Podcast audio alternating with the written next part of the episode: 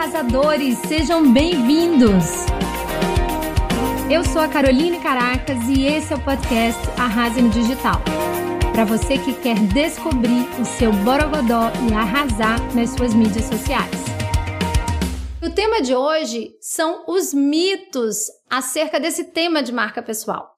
Eu quero falar com você de algumas palavrinhas, porque nós do marketing temos realmente muitas palavrinhas e as pessoas ficam confusas e quando a gente está confusa, às vezes a gente paralisa e não sabe aplicar as coisas cada uma nos seus lugares. Então vamos aqui colocar os pingos nos is sobre três mitos ou mal entendidos dentro desse tema de marca pessoal. O primeiro deles é que marca pessoal é apenas sobre marketing pessoal. E não é. Então eu vou explicar. Quando a gente está falando de definir uma marca pessoal, necessariamente a gente está falando de uma ferramenta de desenvolvimento pessoal também, de autoconhecimento, de olhar para dentro e entender qual vai ser o DNA da nossa marca no mercado. E isso passa por mapeamento das nossas competências, dos nossos valores, das nossas características positivas, dos nossos pontos fortes, daquelas coisas que só a gente tem na nossa forma de entregar. E obviamente, quando a gente define qual é o DNA dessa marca, a gente vai precisar dar continuidade para comunicar isso no mercado, e aí é que entram as ações de marketing pessoal.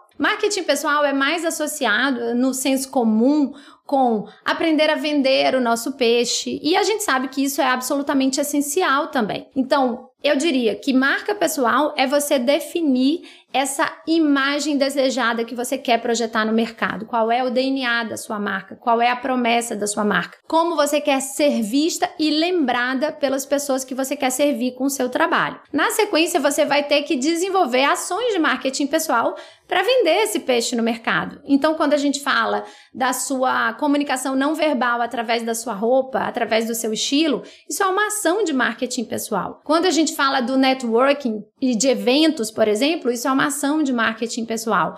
Quando a gente fala da sua identidade visual, do seu feed, também a gente está falando de uma ação tática dentro dessas ações de marca pessoal. Quando a gente fala da sua identidade visual, a gente também está falando de cuidar da sua identidade pessoal, da forma como as pessoas vão te perceber naquela primeira impressão, e isso também pode ser classificado como uma ação de marketing pessoal. E lógico, gente, que eu estou falando aqui é de pessoas como produtos, tá? De profissionais. Por isso que a gente está trabalhando o marketing pessoal. Se for produto, não é o marketing pessoal, é o marketing do produto. Mas é que o nosso tema aqui está focado nisso. Então fechamos o primeiro mito. Marca pessoal não é só marketing pessoal. Porém, o marketing pessoal é essencial e ele está contido num processo de gestão da sua marca pessoal. Agora vamos ao segundo mito, que é entender que marca pessoal é apenas uma questão de identidade visual. Existe esse termo branding pessoal. Muita gente pergunta: "Ah, como é que eu contrato uma consultoria de branding?". E aí quando a gente vai ver, entender um pouco mais o que, que a pessoa quer,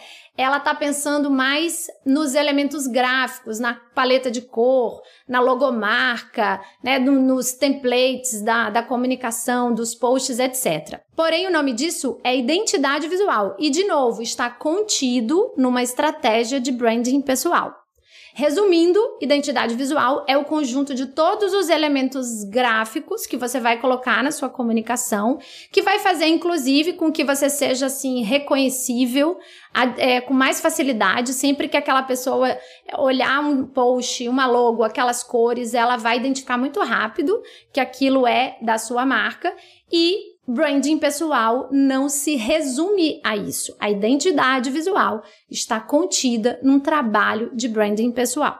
Agora vamos ao terceiro mito que eu quero trazer aqui, apesar de existirem outras e a gente pode falar em outros podcasts, que é a história de que branding pessoal é modinha. Gente, por favor, o termo personal branding surgiu lá na década de 90, com o famoso guru da gestão que é o Tom Peters, quando ele trouxe um artigo que foi muito comentado na época, até numa famosa revista Fast Company, e ele introduziu essa ideia, esse conceito, essa provocação para o mercado de que todos nós somos uma marca e que existe uma marca chamada você e você tem que ser o CEO dessa marca, cuidar dessa imagem que você projeta, da sua reputação e, consequentemente, quando você faz isso, você está aumentando o seu valor no mercado. Seja você como um empregado de uma empresa, seja você como um empreendedor.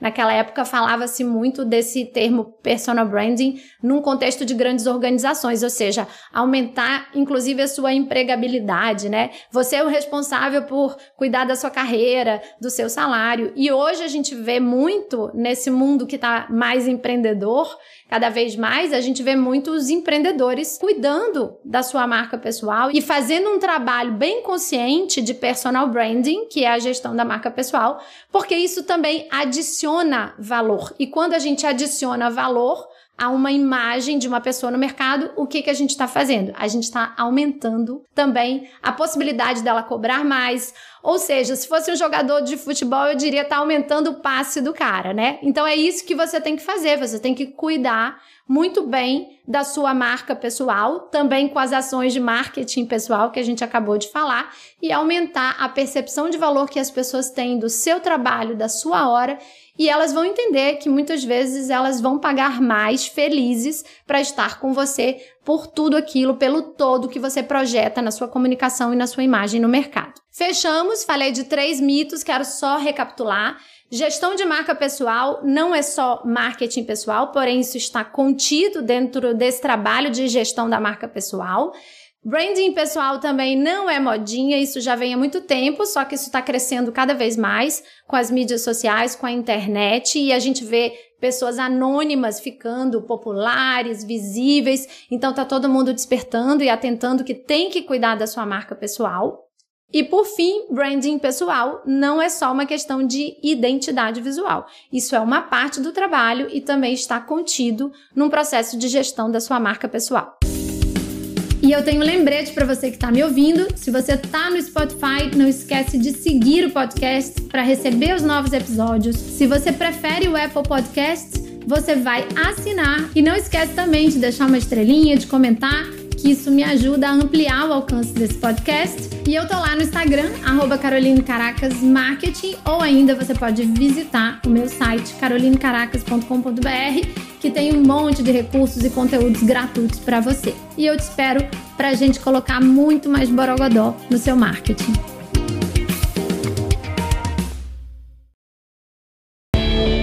gente, eu aqui de novo com mais uma dica que eu acho bem útil antes de você me abandonar. Atendendo a muitos pedidos da minha audiência, eu resolvi fazer um evento virtual para ensinar a minha metodologia de criação de produtos digitais, que já me renderam mais de 15 mil alunos online e os famosos múltiplos sete dígitos que tanto falam por aí nesse mercado. Sim, é possível para muitas pessoas, mas tem muito trabalho e estratégia envolvidos e eu estou disposta a ensinar isso bem mastigadinho. Se você quer entrar para esse mundo dos infoprodutos, eu te convido então a se inscrever no meu Mentoring Weekend, que vai acontecer nos dias 27 e 28 de março, durante todo um final de semana.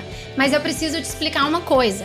Esse evento tem realmente vagas limitadas para poucos mentorados. Corre agora no link que está aqui na descrição e garante a sua vaga. E esse link também está disponível lá no meu Instagram, Caroline Caracas Marketing. Espero te ver por lá.